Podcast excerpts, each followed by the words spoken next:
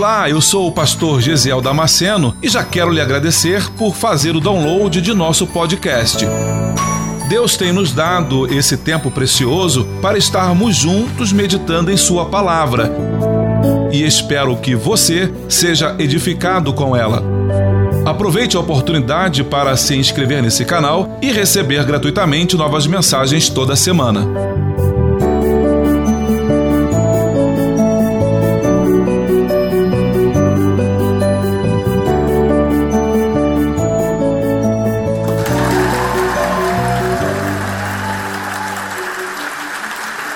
Vamos ler o profeta Isaías no capítulo 6, do versículo 1 ao versículo 8. Livro segundo escreveu o profeta Isaías. Diz assim o texto: No ano em que morreu o rei Uzias, eu vi ao Senhor assentado sobre um alto e sublime trono, e o seu séquito enchia o templo. Os serafins estavam acima dele e cada um tinha seis asas. Com duas cobriam o rosto, e com duas cobriram os pés, e com duas voavam. E clamavam uns para os outros, dizendo: Santo, Santo, Santo é o Senhor dos exércitos. Toda a terra está cheia da sua glória. E os umbrais das portas se moveram com a voz do que clamava, e a casa se encheu de fumaça. Então disse eu: Ai de mim, que vou perecendo, porque eu sou um homem de lábios impuros e habito no meio de um povo de impuros lábios. E os meus olhos viram o Rei, o Senhor dos exércitos. Mas um dos serafins voou para mim, trazendo na mão uma brasa viva que tirara do altar com uma tenaz. E com ela tocou a minha boca e disse: Eis que isto tocou os teus lábios, e a tua iniquidade foi tirada, e purificado o teu pecado.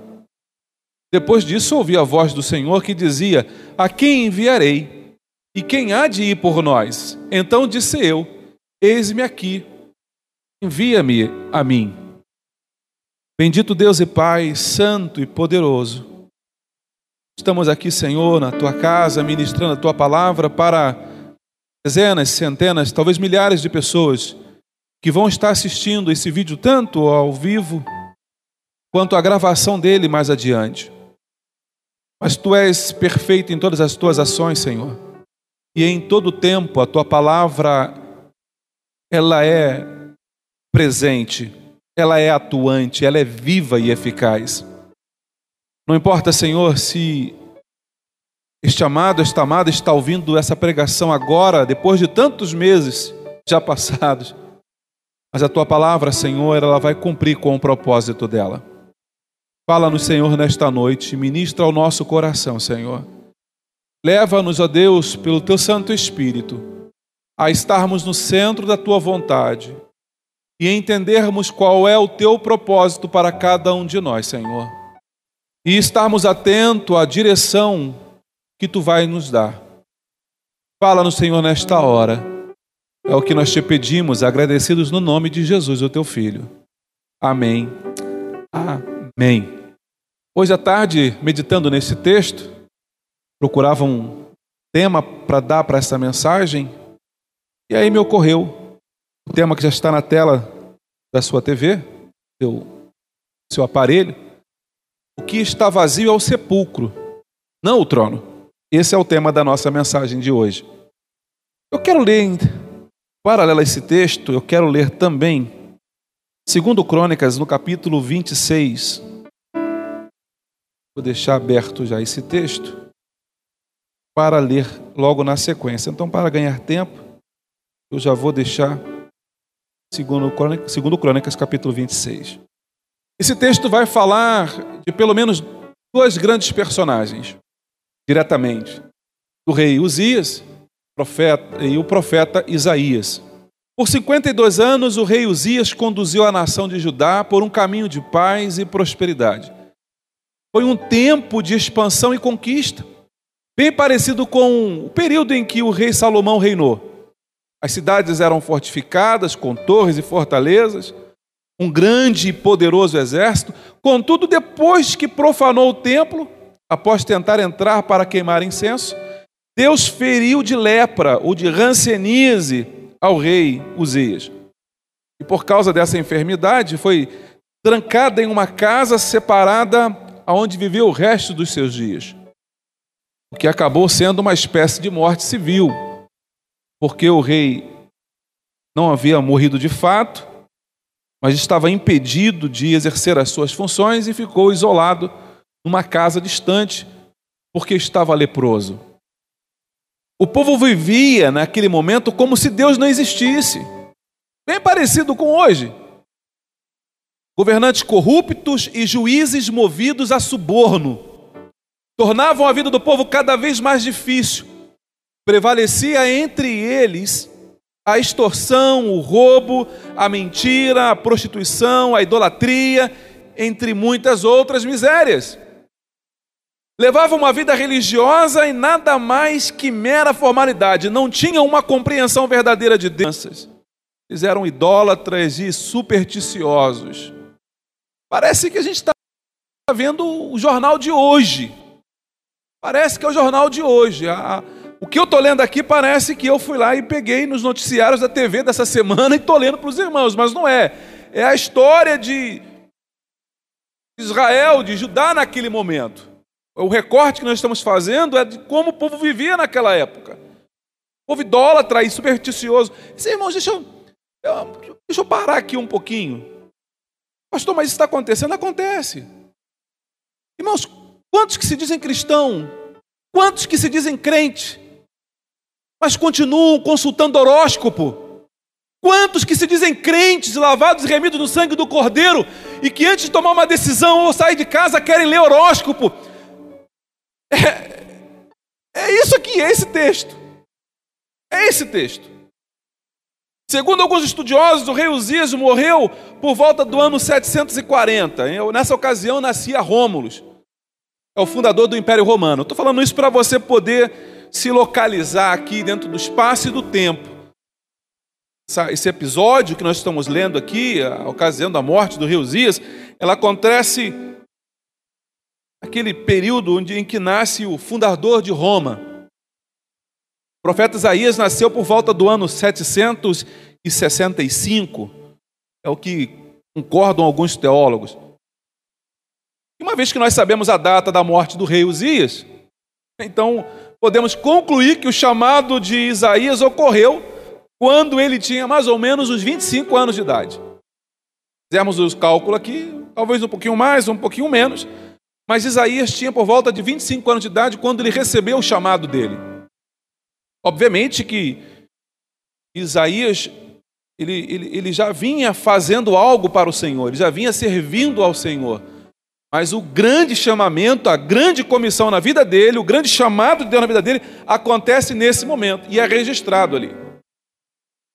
Segundo Crônicas, como nós havíamos dito, segundo Crônicas no capítulo 26, o texto diz no versículo 3 o seguinte: que Uzias era da idade de 16 anos quando começou a reinar e 55 anos reinou em Jerusalém. E era o nome da sua mãe Jecolias e fez o que era reto aos olhos do Senhor, conforme tudo aquilo que Amazias, seu pai. Porque deu-se a buscar a Deus nos dias de Zacarias, sabe nas visões de Deus. E nos dias que buscou o Senhor, Deus o fez prosperar. Enquanto ele buscava o Senhor, Deus o fez prosperar. É o que diz o versículo 5. Mas o texto diz que ele começou a versículo 16. Versículo 16, vamos ver o versículo 17. O versículo 17 do mesmo capítulo diz assim: Porém, o sacerdote Uzias, o sacerdote Azarias, entrou após ele. Eu leio o 16, vai ser uma compreensão melhor. Mas havendo-se, versículo 16 fala assim: Mas havendo-se já fortificado, exaltou-se o seu coração até se corromper Eusias transgrediu contra o Senhor, seu Deus, porque entrou no templo do Senhor para queimar incenso no altar do incenso. Agora, versículo 17. Porém, o sacerdote Azarias entrou após ele, e com ele oitenta sacerdotes do Senhor, varões valentes. E resistiram ao rei Uzias e lhe disseram: A ti, Uzias, não compete queimar incenso, porque o Senhor, perante o Senhor, mas aos sacerdotes, filhos de Arão, que são consagrados para queimar incenso. Sai do santuário, porque transgredistes, e não será isso para a honra tua da parte do Senhor Deus. Aqui o cronista ele vai fazer uma divisão, ele vai fazer um recorte aqui, uma separação entre o Estado e a igreja, entre o governo humano e o governo divino. O rei Uzias, ele achava que pelo fato dele ser rei, ele tinha o direito de entrar no templo e fazer aquilo que era direito e exclusividade dos sacerdotes dos levitas. Ele entra para oferecer incenso. O texto diz que o sacerdote Azarias entrou depois dele com mais 80 sacerdotes do Senhor, varões valentes. Eu acho que o que está faltando agora na nossa nação é sacerdote valente, é homem valente. A casa do Senhor é chamada casa de oração a todos os povos. Esses dias passou um rapaz aqui na igreja e perguntou, bateu na porta, eu abri o vidro, estava sozinho, abri o vidro, ele entrou, falou, pastor, você me permite orar um pouquinho aqui na igreja? Eu falei, claro, querido, claro, pode entrar. Ele entrou, escolheu um canto aqui da igreja, se ajoelhou e chorou na presença do Senhor e falou o que precisava na presença do Senhor. Quantas pessoas estão em casa angustiadas porque querem vir à igreja para louvar ao Senhor e orar na presença do Senhor e rasgar o seu coração? E nesse momento estão impedidas. Eu não vou entrar nesse mérito agora, para não me distanciar tanto da mensagem. Mas eu acho que chegou o tempo dos pastores de nós começarmos a nos posicionar em relação ao que está acontecendo na nossa nação. Já chegou a época de nós fazermos isso voltar lá para Isaías, no capítulo 6. O povo vivia então um momento de, de prosperidade, como fruto de tudo aquilo que Uzias havia feito, porque o próprio texto diz em 2 Crônicas que enquanto Uzias buscou ao Senhor, Deus o fez prosperar. E é claro que essa prosperidade ela vai perdurar ela vai dar continuidade, mesmo com Uzias se distanciando do caminho do Senhor. Ele ainda estava ainda na, no lucro, ainda estava com carro na reserva, andando com o carro na reserva.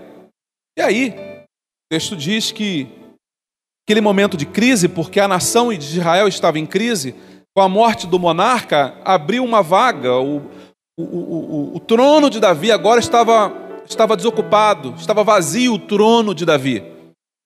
Não havia. Havia Jotão, filho de Uzias.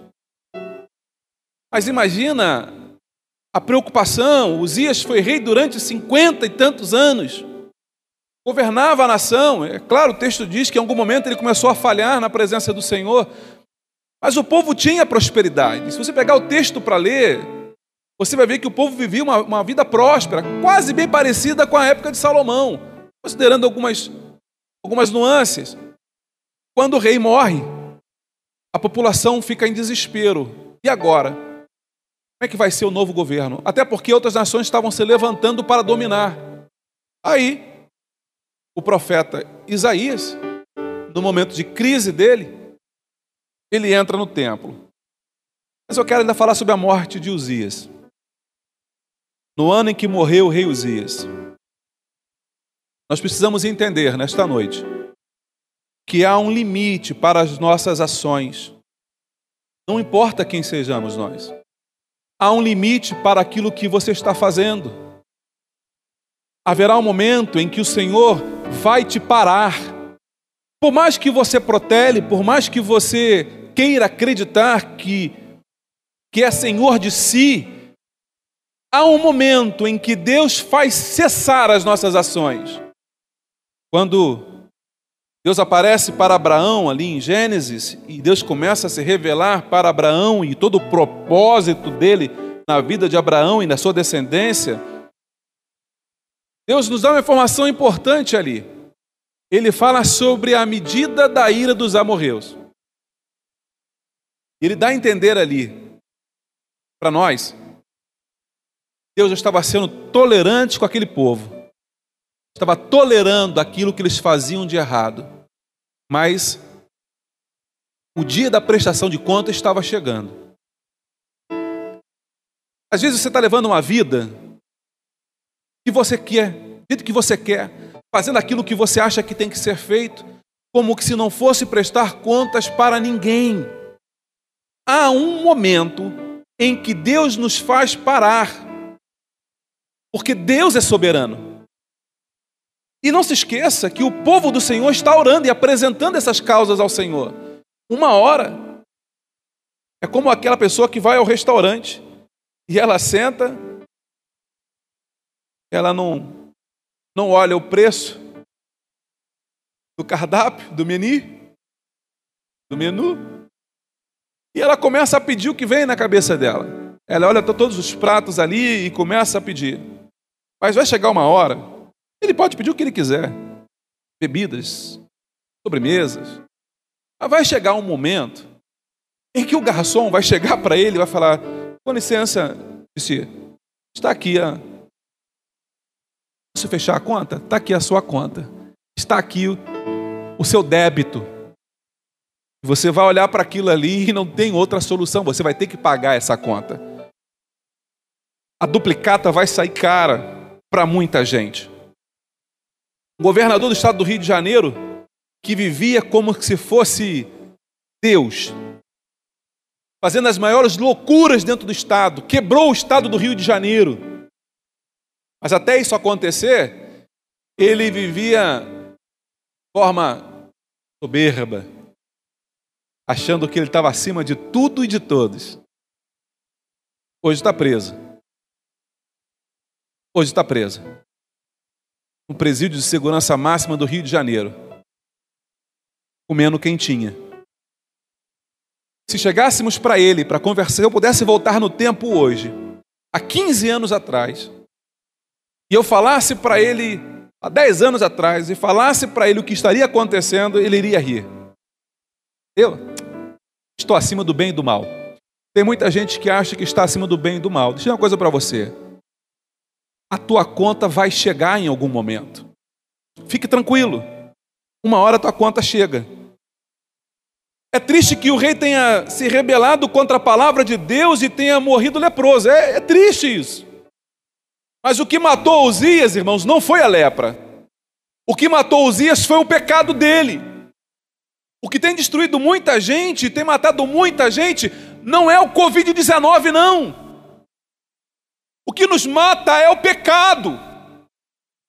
O que derruba o homem não é o vírus, mas é o pecado.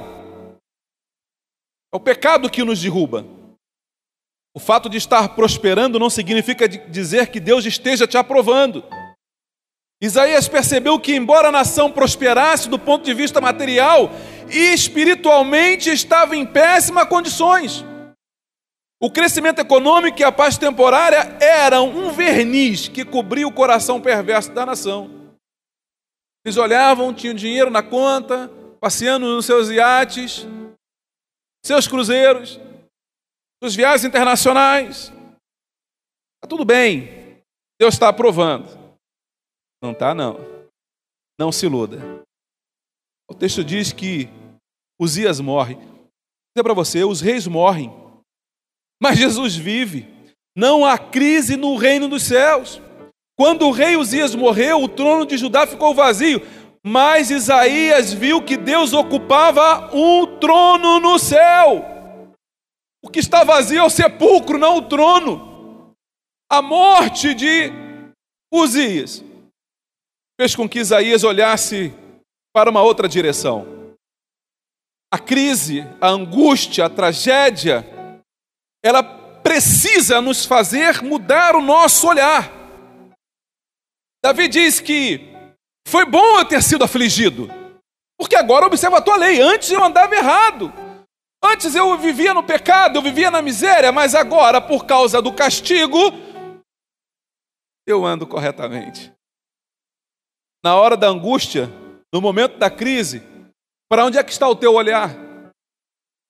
Para onde é que você está olhando na hora da crise? Na hora da angústia, na hora do desespero, na hora da aflição, na hora do medo, do pavor? Para onde é que você está olhando? Vou dizer uma coisa para você.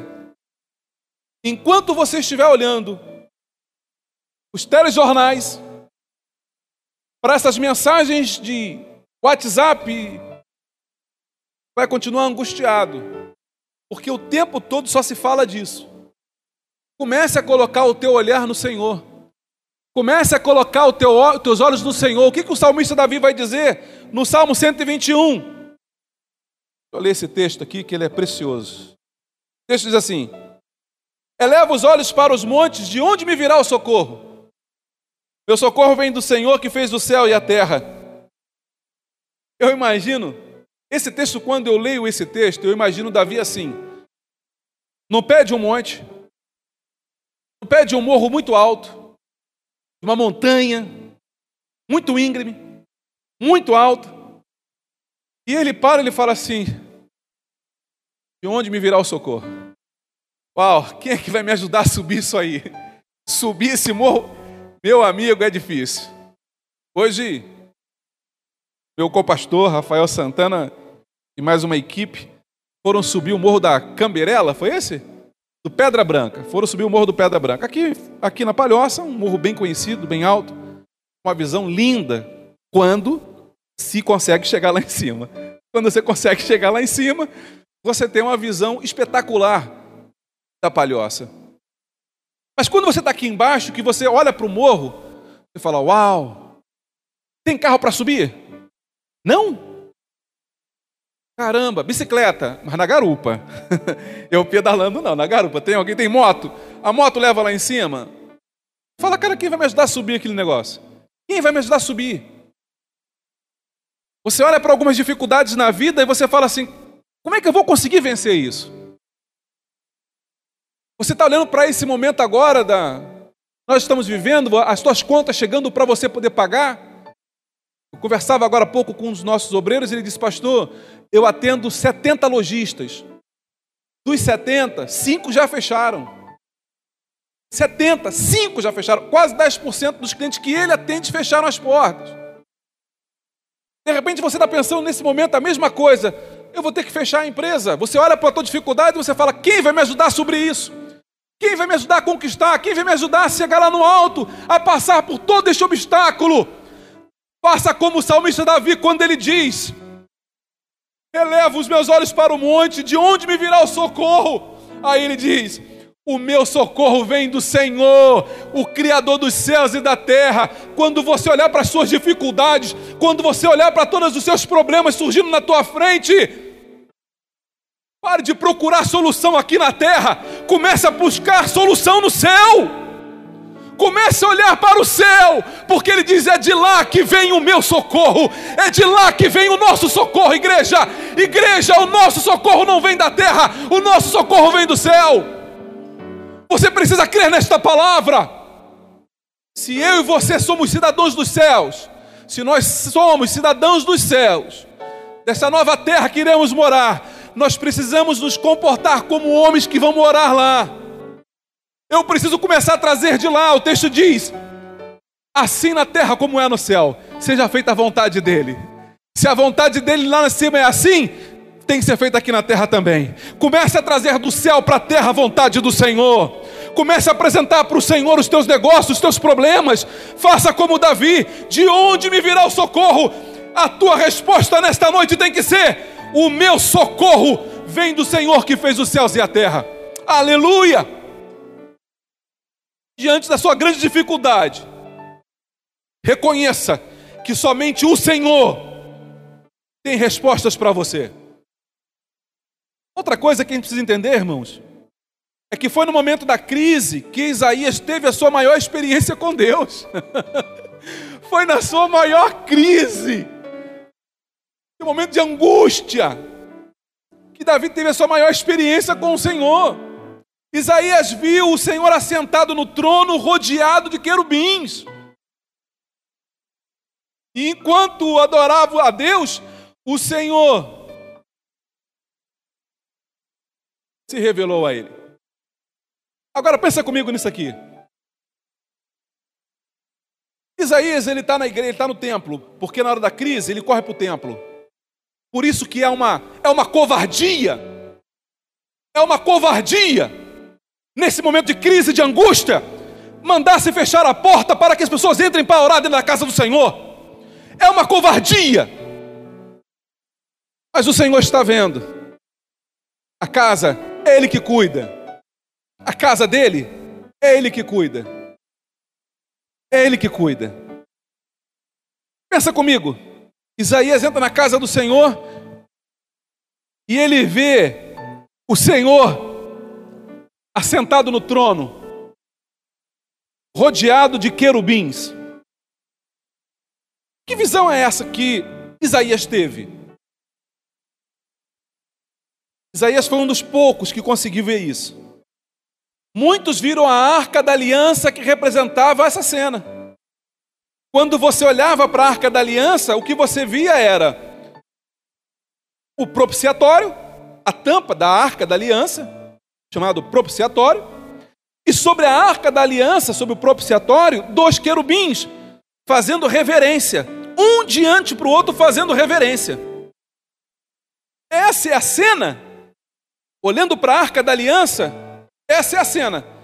Uma tampa de ouro, de madeira de acácia, coberta por ouro, e dois querubins, um de frente para o outro, em reverência.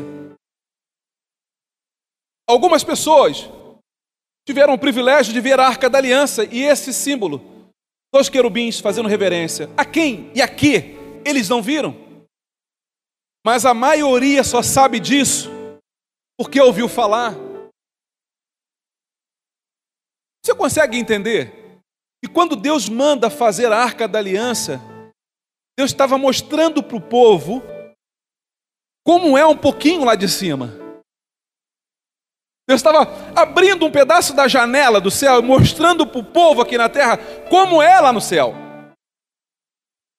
Trono e os querubins em reverência. Os sacerdotes viam isso, mas Isaías foi um dos poucos que viu a cena, fato como ela é. Agora, a grande maioria só sabe disso porque ouviu falar. É no momento de crise, irmãos, que Deus pode se revelar a você. Depende de como você vai se comportar. Nesse momento de crise, pessoas estão em casa de quarentena, tem gente que já viu todas as séries do Netflix. Já viu todas as séries? Já viu todos os programas de TV de todas as trocentos canais que existem? Mas pergunta para ele, quanto tempo ele tirou de oração? Quanto tempo ele tirou para ler a Bíblia, para estudar a palavra do Senhor, para orar com a família, para fazer um culto com a família em casa? Quanto tempo? Eu conversava com o pastor Rafael, ele falou: Pastor, esse tempo está sendo maravilhoso para mim. Muito corrido, muito agitado, mas estou podendo sentar com a minha família e toda hora é oportunidade para fazermos culto em casa. Estamos lá daqui a pouquinho, vamos fazer um culto. Tá bom, fazer um culto. E sentam lá e cantam e leem a palavra e oram e buscam a presença do Senhor. E ele falou para mim, pastor, que experiência maravilhosa eu estou vivendo, que a minha família está vivendo. No momento da crise, depende de como você está reagindo a ela. Ou você se isola num lugar e fica ali lamentando o que está acontecendo, ou você começa a olhar para os altos, olhar para o alto, e começa a contemplar o Senhor reinando absoluto no céu. A maior revelação que teve Isaías foi durante a sua maior crise. A visão de Isaías é messiânica. Ele vê Jesus no trono da glória. Sim, porque ele disse que viu o Senhor sentado no trono. O próprio Jesus disse que ninguém viu ao Pai senão Ele próprio. Então a única pessoa que Isaías pode ter visto foi Jesus. Isaías, que viveu no Antigo Testamento, ele olhou e viu o Senhor assentado no trono. Ele viu o meu Jesus. O que, que é isso, irmãos? Na hora da crise, Deus quer se revelar para você.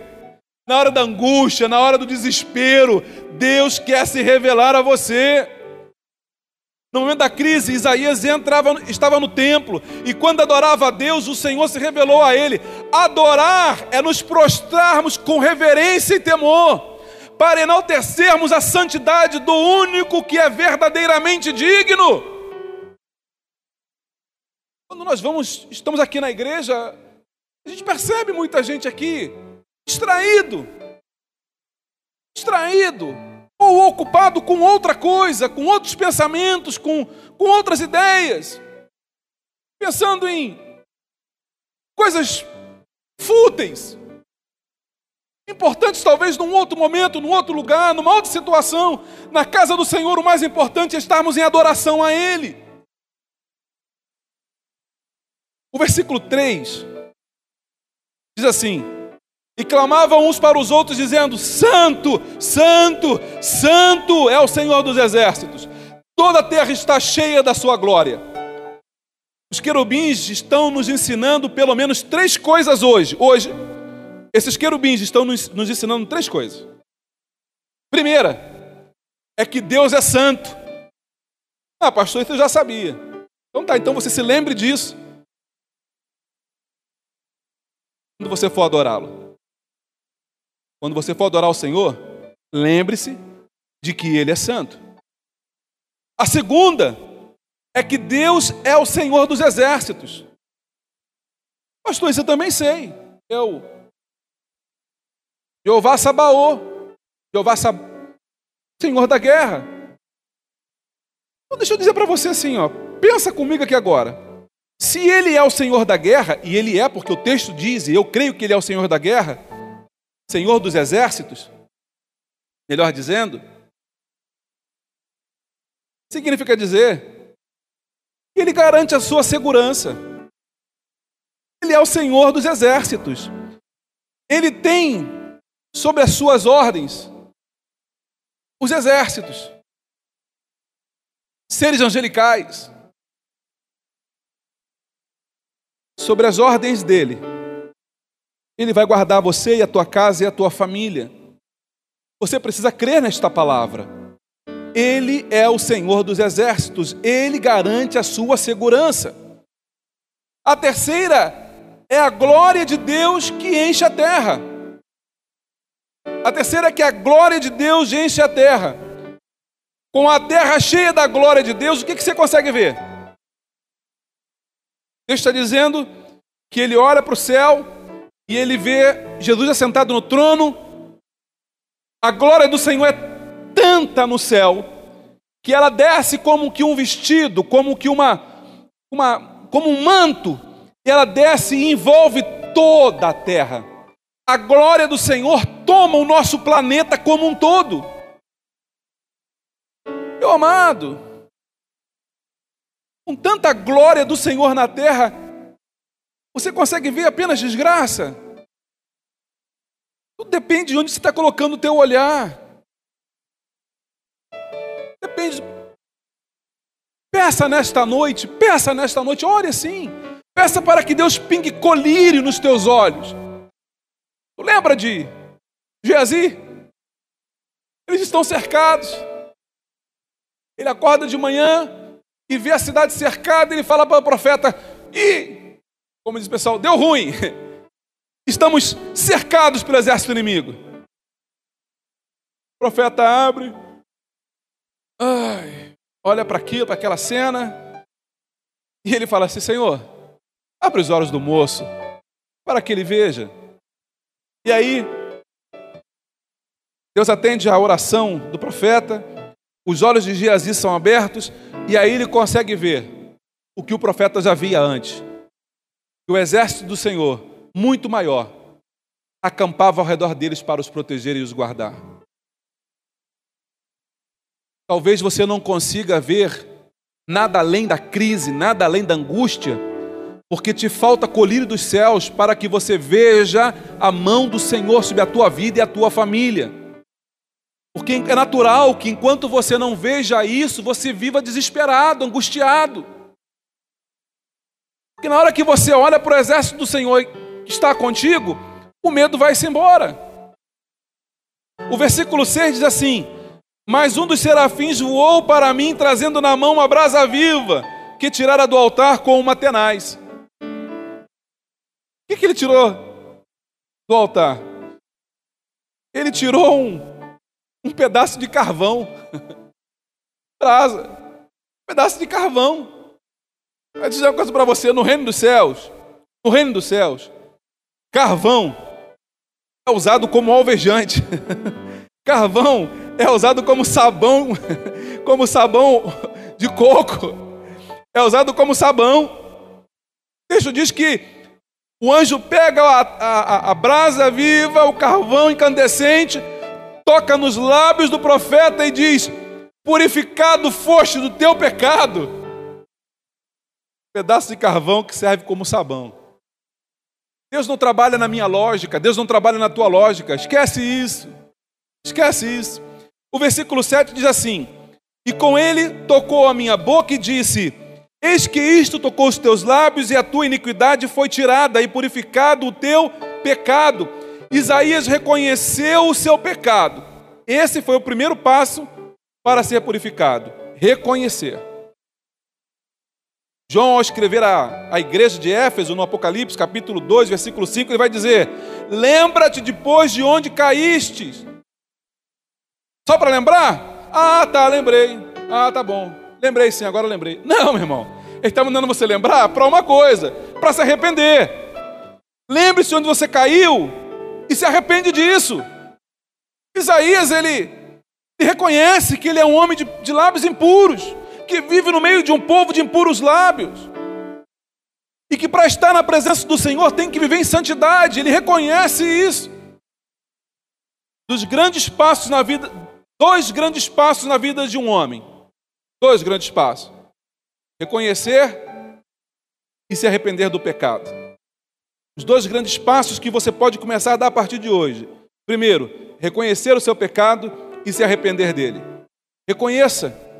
Quando você for orar esta noite para dormir, ou com a sua família, você for orar, quando tiver no teu momento de intimidade com o Senhor, você for orar, reconheça o teu pecado. Dê nome ao teu pecado. Teu pecado tem nome. Teu pecado tem nome. Versículo 8. Caminhando para o final, ele diz assim: Depois disso, ouvi a voz do Senhor que dizia: A quem enviarei? E quem há de ir por nós? Então disse eu: Eis-me aqui, envia-me a mim. Ao ouvir a pergunta do Senhor, Isaías não olhou para trás, por cima do ombro, para ver se alguém se candidatava. Não se fez de bobo. Deus pergunta: A quem enviarei? A pergunta é solta. A quem enviarei? A quem há de ir por nós? Isaías, talvez como muitos hoje na igreja fariam, ele não fez. Era olhar para trás, né? Não, eu, eu, não, eu, não. Quando Deus perguntou: Quem é de mim por nós? Isaías dá um passo à frente e levanta a mão. Eu? Sou eu mesmo. Sou eu mesmo. Sou eu mesmo. Sou eu mesmo. Eis-me aqui, envia-me a mim. Como você tem reagido ao chamado de Deus? Às vezes a gente faz umas campanhas. Irmãos, vamos precisar de alguém para poder vir ajudar aqui essa semana para limpar a igreja. Alguém pode ajudar? Aí o pessoal faz assim olha para trás. a pessoa olha para trás para ver se. Tipo assim, ó. Eu, já estou dizendo assim para a pessoa, eu não, tá? Porque ele olha para trás. Oh Senhor Deus.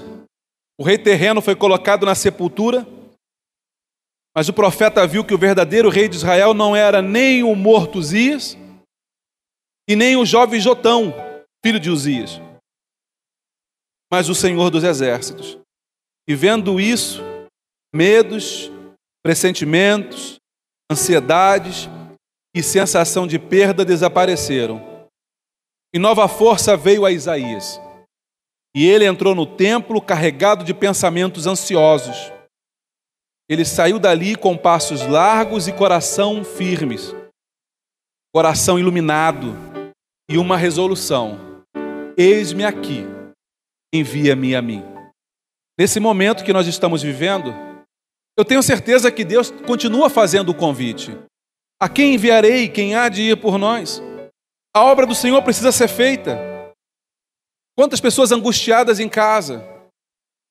E a gente precisando de obreiros para ajudar a ir até essas pessoas.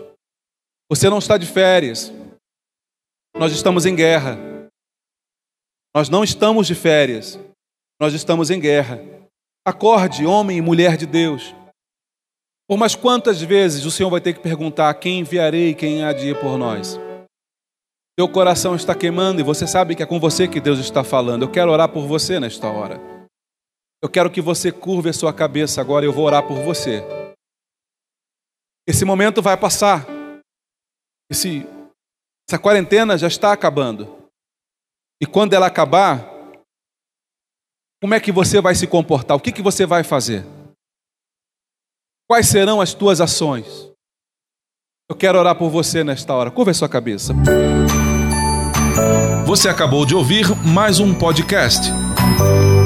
E se você foi edificado com essa mensagem, compartilhe com outras pessoas. Até o próximo encontro.